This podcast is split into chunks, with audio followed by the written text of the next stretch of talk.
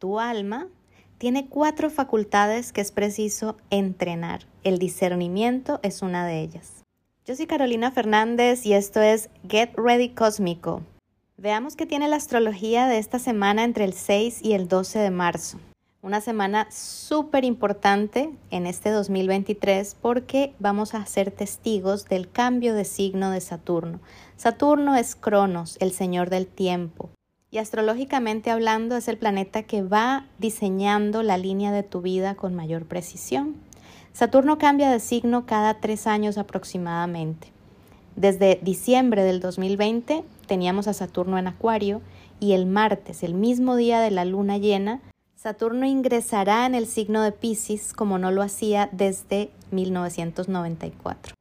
Así es, hace 30 años no pasaba Saturno por la zona Pisces de tu mapa natal y por eso digo que esta es una de las semanas más importantes del 2023, pero vamos por partes. Antes de contarte acerca de la luna llena, quiero invitarte a mi curso Saturno y los ciclos de madurez. Es un curso en donde profundizamos en el arquetipo de Saturno, aprendes a conocer a Saturno en tu mapa natal, a descifrar tus ciclos y tu línea de tiempo y además a tener un mapa completo del tránsito de Saturno en Pisces que va desde este mes hasta el 2026. Si quieres más información sobre el curso, busca el link que está en mi perfil o escríbeme y con mucho gusto te respondo. Ahora sí, hablemos del discernimiento. Yo abrí este audio diciéndote que hay cuatro facultades del alma.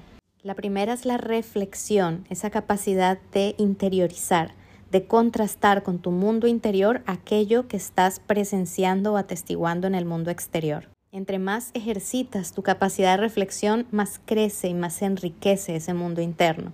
La segunda facultad del alma es precisamente el discernimiento, esa capacidad de separar el trigo y la paja, de poder clasificar la información que estás reflexionando, que estás llevando a tu mundo interior y poner cada cosa en su lugar.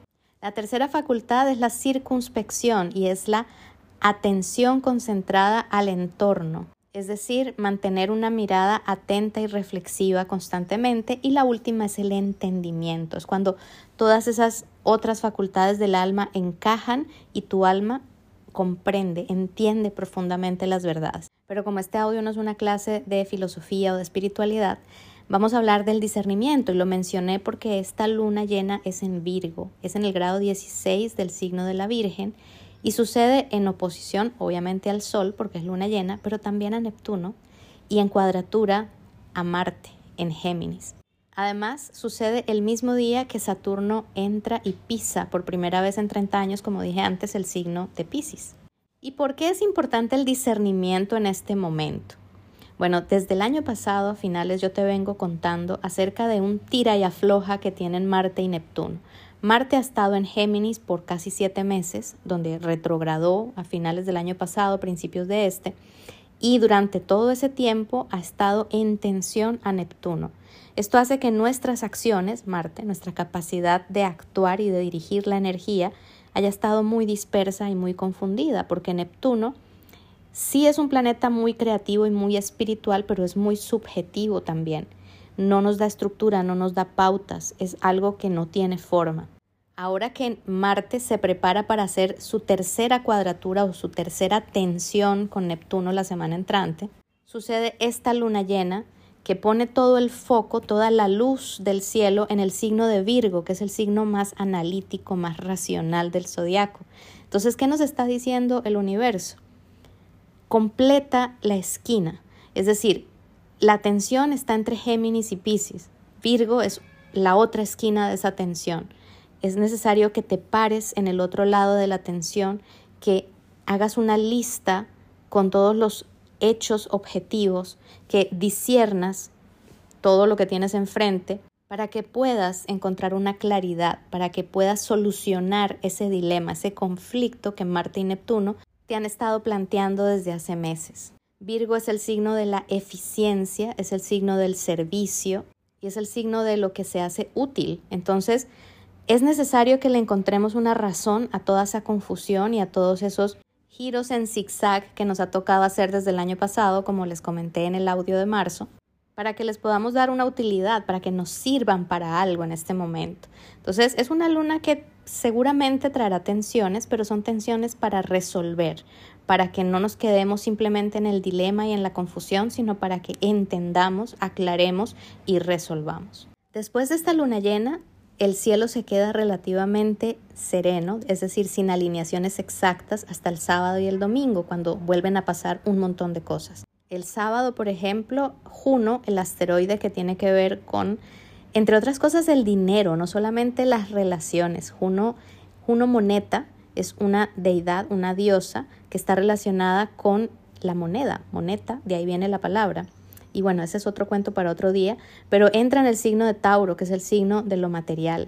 Y entra como precursora de Júpiter, que ya sabemos que el próximo mes de mayo también ingresa en Tauro. Entonces, esa zona de tu vida que tiene que ver con las bases materiales, que tiene que ver con lo concreto, tiene que ver con todos los cambios tan abruptos y sorpresivos que Urano ha estado generando en los últimos años, recibe ahora la atención de este asteroide y es hora de establecer alianzas, porque Juno también es el asteroide de las alianzas poderosas.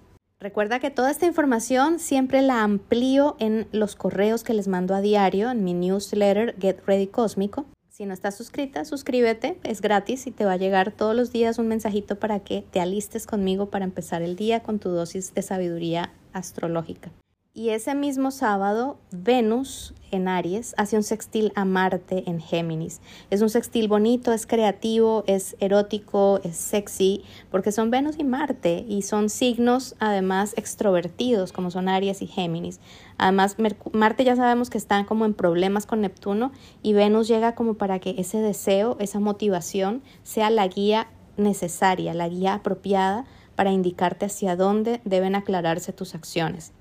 Mercurio va a estar en Pisces, es un signo en el que va a estar casi todo el mes y es un signo que donde no funciona tan bien en el sentido racional y literal como nos gustaría que funcionara, es más introspectivo, espiritual y creativo. Y ese día va a estar en un sextil con Urano, reafirmando lo que Marte y Venus están diciendo, es momento de crear. Este es un fin de semana que va a ser hiper creativo. Y luego el 12 de marzo tenemos otro de los días más potentes de este año y es la conjunción entre Júpiter y Quirón, que sobre eso les hablaré en un audio o en un video aparte porque lo amerita y seguramente también estará ampliado en el correo que mande ese domingo.